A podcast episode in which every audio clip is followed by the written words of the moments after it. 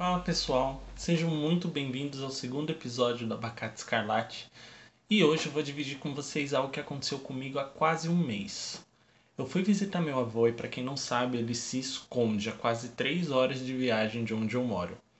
E dada essa demora, meus pais e eu decidimos fazer uma parada num desses postos de gasolina com restaurante, lanchonete, fazendinha, banca, leitura de carta de tarô, hotel e tudo mais.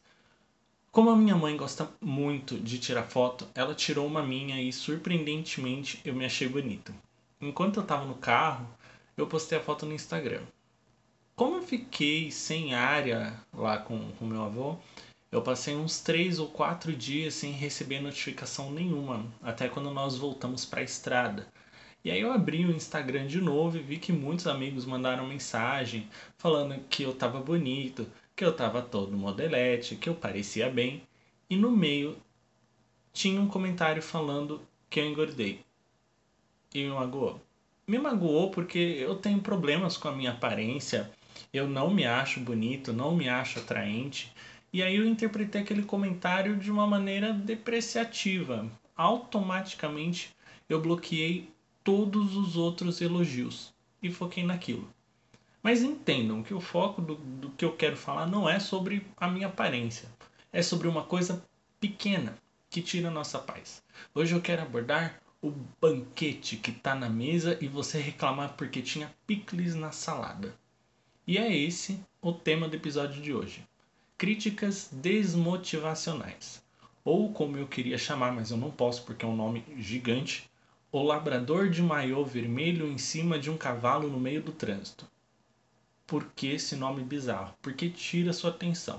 Se você tivesse no trânsito lendo, ouvindo música ou só mandando mensagem, você ia prestar atenção no labrador de maiô vermelho em cima de um cavalo no meio do trânsito. E é capaz de depois de um tempo você voltar para o que você estava fazendo perdido. Falando, ah, o que, que eu estava fazendo, onde é que eu estava? É uma coisa que tira o seu foco e faz com que você se concentre em uma outra coisa. Ou pior, faz com que você não se concentre mais nada. Então nós vamos falar sobre a trindade crítica. A crítica destrutiva, a autocrítica e a crítica construtiva. A crítica destrutiva é a crítica que aponta defeito e não dá direcionamento para acerto. Muitas vezes é um traço ligado à personalidade, o que deixa mais difícil de ser corrigido. E como eu sou uma pessoa muito ilustrativa, eu trouxe alguns exemplos para a gente analisar.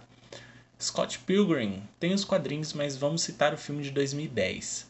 Por mais estranho que pareça, os personagens de Brian Lee O'Malley são egocêntricos, mimados e bem babaquinhas. E citando os que eu conheço, claro, que é Scott Pilgrim, a Lottie de Garota Ranho e a Kate de Repeteco. Mas eu vou citar esses personagens num outro programa. Vamos focar em Scott Pilgrim.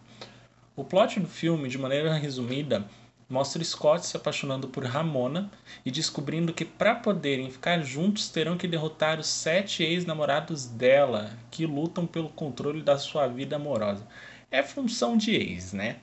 Scott é bombardeado por críticas a cada ex que aparece e chega a enfrentar a morte no sentido literal, mas não tem como falar isso aqui sem dar um spoiler muito complicado.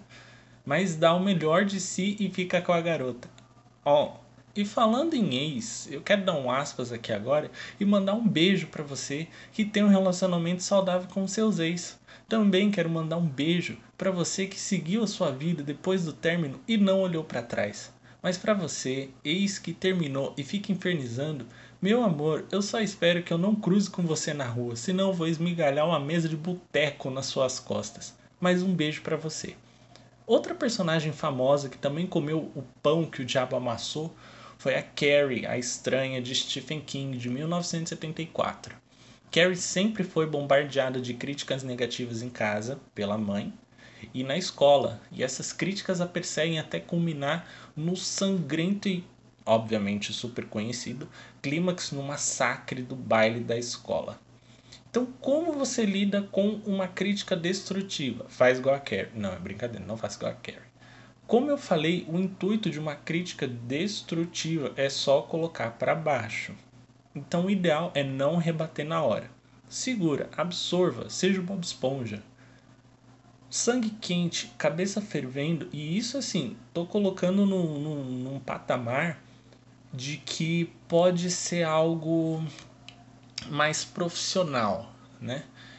Assim, também não é recomendável rebater num, num sentido pessoal, mas num profissional é o sangue quente, é a cabeça fervendo, é o soco inglês sendo encaixado na mão, não responde, fica na sua, absorve, responda o mínimo.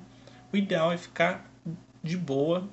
Depois você coloca a sua cabeça no lugar e se te incomodar muito, chega depois de canto e fala: "Oh, a gente pode conversar".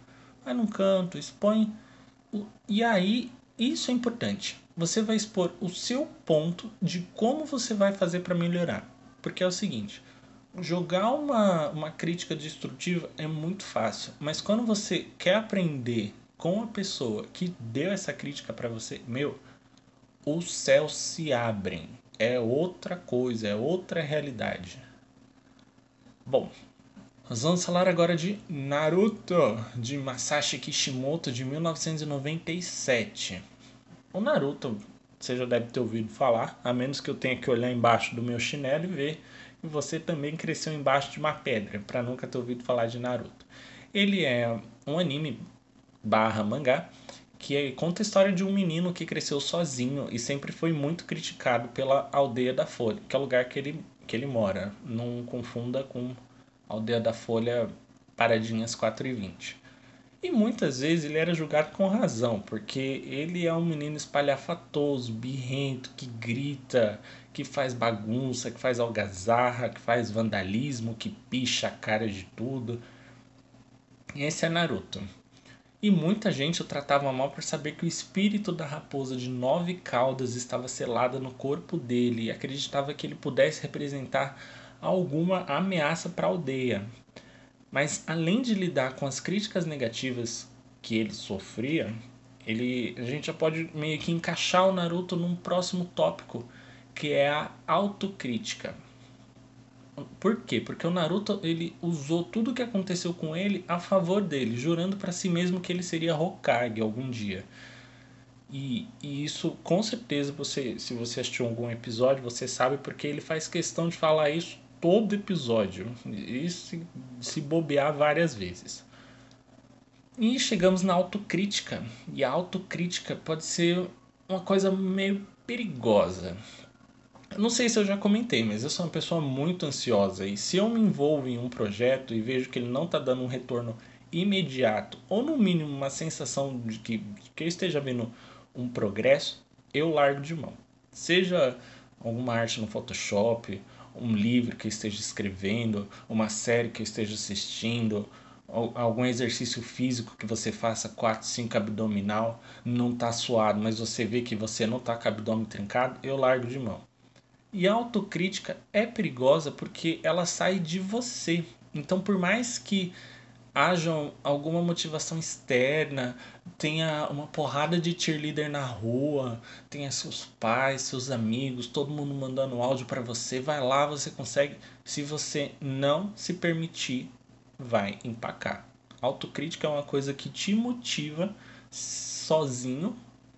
É bom por causa disso, porque pode estar todo mundo contra você, mas se você tiver uma autocrítica, um bom controle da sua autocrítica, você consegue fazer tudo sozinho. E assim como o contrário, né? Pode estar todo mundo te motivando e se você não quiser, põe. E um bom exemplo disso é o Wes, é o personagem do James McAvoy no filme O Procurado de 2008. No filme Wes, ele é um ótimo exemplo de perdedor. Ele tem um emprego ruim, ele tem um chefe ruim, ele tem uma namorada ruim, até que um dia Angelina Jolie ela não é Angelina Jolie no filme, é, o nome da personagem dela é Fox, mas vale lembrar que é Angelina Jolie. É sempre bom falar que Angelina Jolie está sendo Angelina Jolie em algum lugar. Beijos, Angelina Jolie. Ela aparece e o recruta para uma sociedade secreta de assassinos. E o Wes percebe a oportunidade de vingar o assassino do pai dele. Os... Só que conforme o filme vai avançando, eles vão treinando o Wes E o Wes não acredita no potencial dele. Ele se acha um Zé Ruela. E Angelina Jolie fica. Gente, se, toda vez que eu tiver a oportunidade de falar Angelina Jolie nesse episódio, eu vou falar. Outro beijo, Angelina Jolie. E ele não acredita no potencial dele. E todo mundo, não, mas você consegue, vai lá, a gente acredita em você. Ele, não, eu sou fracassado, que não sei o quê. E conforme o filme vai passando, vão construindo o personagem dele, ele vai tomando forma e ele começa a se motivar, ele começa a acreditar que ele pode. Ó, oh, parabéns para você. Um outro exemplo que nós temos de autocrítica é uma música. Se chama I'm a Mess, da Bibi Rexa, do álbum Expectations. É... A letra, de maneira sucinta, Bom, ela fala. Porque eu me amo. Sim, eu me amo. Eu me amo assim mesmo. Então, beleza, temos a Bibi Rexa se amando, mas aí chega a parte antes do refrão. Tudo vai ficar bem, tudo vai ficar legal, será uma boa, uma boa vida. É isso que o meu terapeuta diz. Tudo vai ficar bem, tudo vai dar certo, será uma boa vida. E aí, com esse com essa hype de que vai dar tudo certo, nós entramos no refrão. Eu sou uma bagunça, sou uma fracassada, eu sou uma invejosa, eu sou manipuladora e eu estou uma bagunça pelo seu amor. Meus parabéns, Bibi Rexa. Meus parabéns para você. Às vezes você até representa o ex que eu falei ali atrás. Um beijo, Bibi Rexa. É engraçado a gente ver essa música da Bibi Rexa, porque ela joga com, com, com os, os extremos que acontecem dentro de uma autocrítica. Ela vai falando, não, tá tudo bem, você consegue seguir a sua vida, você consegue seus objetivos, e depois é, é, visível, não, não, tá tudo errado, eu tô, tô fazendo tudo errado, eu não aguento mais, eu quero sair correndo pela rua pelado, eu não aguento mais isso. E quem é ansioso, eu vou falar por mim, é, é um pensamento no, no ouvido direito falando você consegue e um no esquerdo falando desiste, corre, vai para debaixo da sua cama. Gente, a minha cama é box, eu não caibo embaixo da minha cama. Mas o pensamento que eu mais ouço é: espreme a barriga e tenta se enfiar ali e não saia nunca. Só sai quando você ouvir uma sirene de Silent Hill falando que, que tá, já tá tudo no fim. E aí, depois dessa maravilhosa palavra de Bibi Rexa, chegamos nas críticas construtivas. Amém e críticas construtivas, por mais que pareçam só um discurso motivacional, uma mão no ombro, uma lágrima rolando, uma música triste no fundo. Eu sei que você consegue, eu acredito em você. Gente, uma crítica construtiva não é bem isso aí, não. Uma crítica construtiva é uma visão de outra pessoa sobre alguma coisa sua, sobre um projeto seu, sobre uma ideia sua. E a pessoa dá a opinião dela, e é interessante porque é um outro ponto de vista sendo discutido. Eu recebi várias críticas construtivas. Na verdade, eu não, não recebi nenhuma crítica destrutiva. E sim, rolou muita autocrítica, mas todas as críticas que eu receberam foram críticas construtivas e até críticas de, de, de outros países, diga-se de passagem, as quais fiquei muito feliz de receber o feedback é muito bom quando ele é construtivo, quando te dá vontade de continuar trabalhando, de ter um material bacana, de ter um, um retorno de pessoas que querem ver você feliz e você crescendo. Você vê que as pessoas enxergam potencial no que você está fazendo, né? E nossa, tá até todo me tremendo aqui. Cheguei a derrubar o chá aqui. O Alfredo, vem aqui limpar o chá. Enfim, gente, é isso. E, bom, crítica construtiva não é aquele padrãozinho de, de, de, de rock balboa com textão. Crítica construtiva é você vai fazer e vai ficar bom. E é isso. Ou muitas vezes, olha, não tá bom porque você fez isso e isso e isso. E eu posso te provar por causa disso, disso, disso. Fatos. Mostrar o ponto onde está errado, mostrar o ponto que dá para corrigir. Gente, mas não é na base da grosseria não, porque é incrível, né? Muita gente tem tem usado esse discurso de ai, eu sou uma pessoa sincera pra, pra ser grosso. E não é assim que as coisas funcionam. Existe uma diferença muito grande de sinceridade com grosseria. Existe até um espectro da, da educação aí no meio, mas não é o, o ponto agora. Se você, meu querido ou minha querida, usa sua grosseria com um pretexto de sinceridade, meus parabéns, fique longe de mim e torça para que eu não tenha a mesa que eu a mesa de bar que eu comentei agora há pouco. E um beijo para você. Dois exemplos de críticas construtivas que eu gosto demais é uma cena do Pai Mei treinando a noiva de Kill Bill. Porque o treinamento dele é, é muito psicológico, é você você não consegue, ou você consegue, eu sei que você tá aqui, você. Gente, o Pai Mei, ele, ele é muito porradeiro. E ao mesmo tempo ele é engraçado. Dá até uma certa pena de quando a gente descobre como ele morreu. E é engraçado depois ver a, a El se debatendo no chão. Outra crítica construtiva que, que eu tenho assim na memória que, que eu achei a cena muito bacana foi do A Escolha Perfeita 1.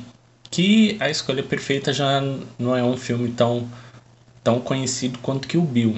Então, A Escolha Perfeita é um musical de meninas que cantam a capela.